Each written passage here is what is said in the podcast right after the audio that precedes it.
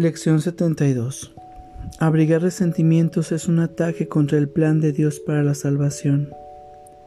Aunque hemos reconocido que el plan del ego para la salvación es el opuesto al de Dios, aún no hemos puesto de relieve que es también un ataque directo contra su plan y un intento deliberado de destruirlo.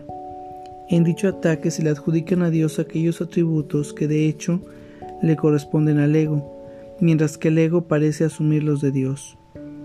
El deseo fundamental del ego es suplantar a Dios. De hecho, el ego es la encarnación física de este deseo, pues es este deseo lo que parece encerrar a la mente en un cuerpo, manteniéndola sola y separada e incapaz de llegar a otras mentes, excepto a través del mismo cuerpo, que fue hecho con el propósito de aprisionarla. Poner límites en la comunicación no es la mejor manera de expandirla. No obstante, el ego quiere hacerte creer que lo es.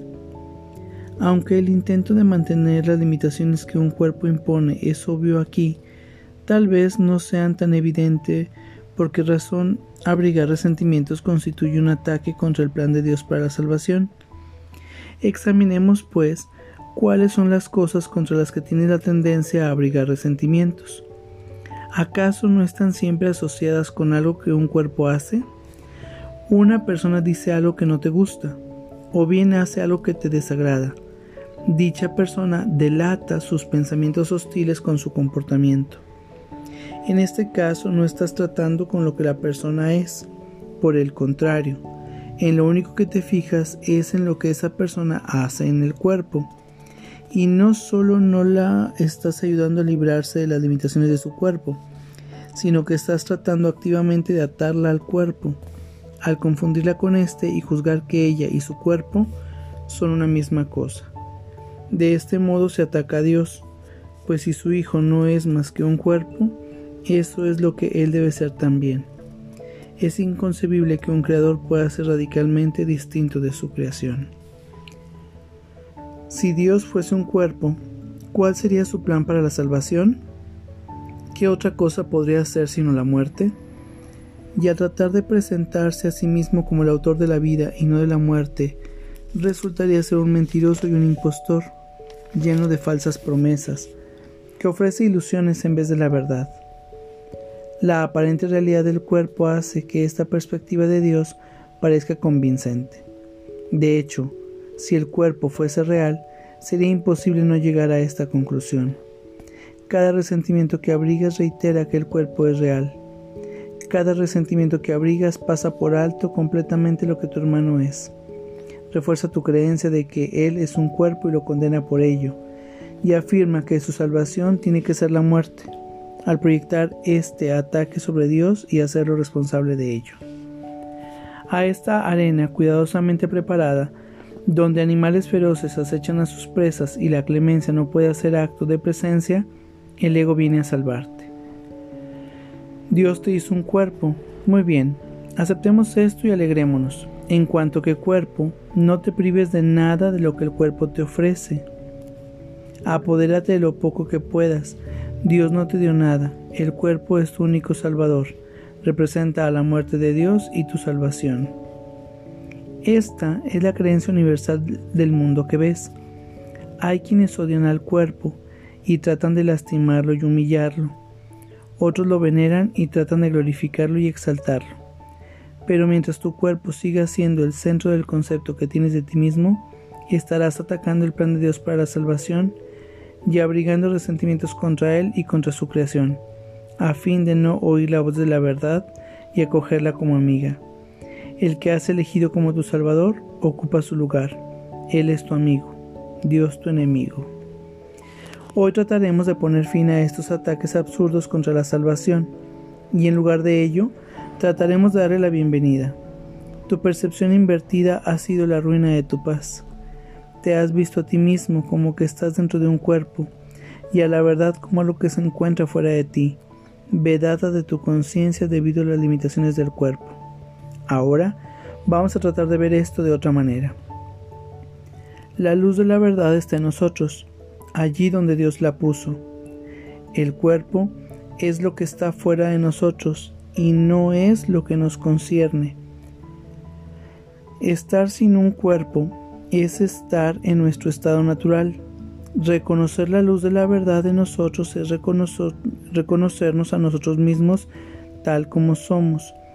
Ver que nuestro ser es algo separado del cuerpo es poner fin al ataque contra el plan de Dios para la salvación y en lugar de ello aceptarlo. Y donde quiera que su plan se acepta, ya se ha consumado. Nuestro objetivo para las sesiones de práctica más largas de hoy es hacernos más conscientes de que el plan de Dios para la salvación ya se ha consumado en nosotros. Para lograr este objetivo, tenemos que reemplazar el ataque por la aceptación. Mientras sigamos atacando, no podremos entender cuál es el plan de Dios para nosotros. Estaremos por lo tanto atacando lo que nos reconocemos, lo que no reconocemos. Vamos a tratar ahora de suspender todo juicio y de preguntarle a Dios cuál es su plan para nosotros. ¿Qué es la salvación, Padre? No lo sé. Dímelo para que lo pueda entender.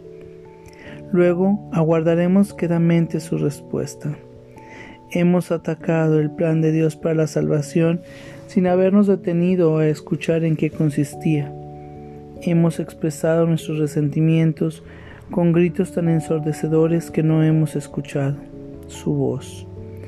Hemos utilizado nuestros resentimientos para cubrirnos los ojos y para taparnos los oídos. Ahora queremos ver, oír y aprender. ¿Qué es la salvación, Padre? Pregunta y se te contestará. Busca y hallarás. Ya no le estamos preguntando al ego qué es la salvación ni dónde encontrarla. Se lo estamos preguntando a la verdad. Ten por seguro entonces que la respuesta será verdad, en virtud de aquel a quien se los estás preguntando. Cada vez que sientas que tu confianza flaquea y que tu esperanza de triunfo titubea y se extingue, Repite tu pregunta y tu petición, recordando que le estás preguntando al infinito creador de lo infinito, quien te creó a semejanza de sí mismo. ¿Qué es la salvación, Padre? No lo sé.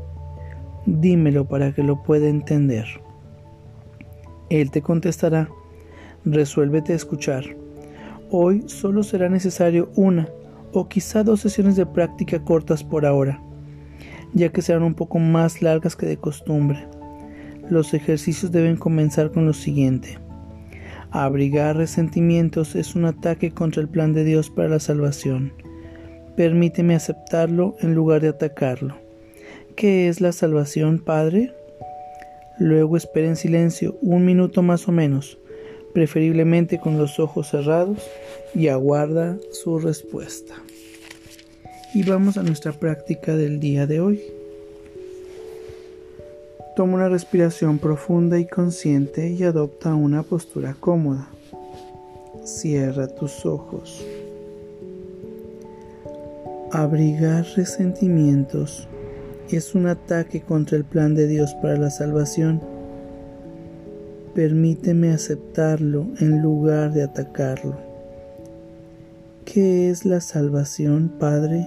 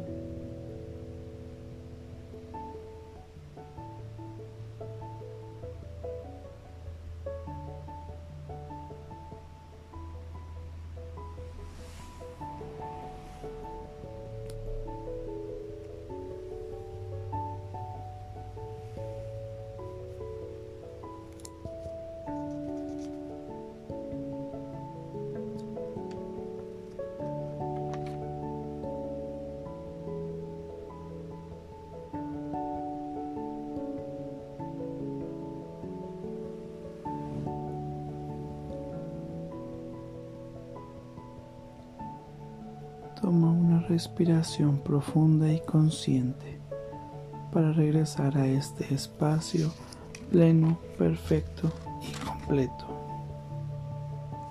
Gracias. Que tengas buen día.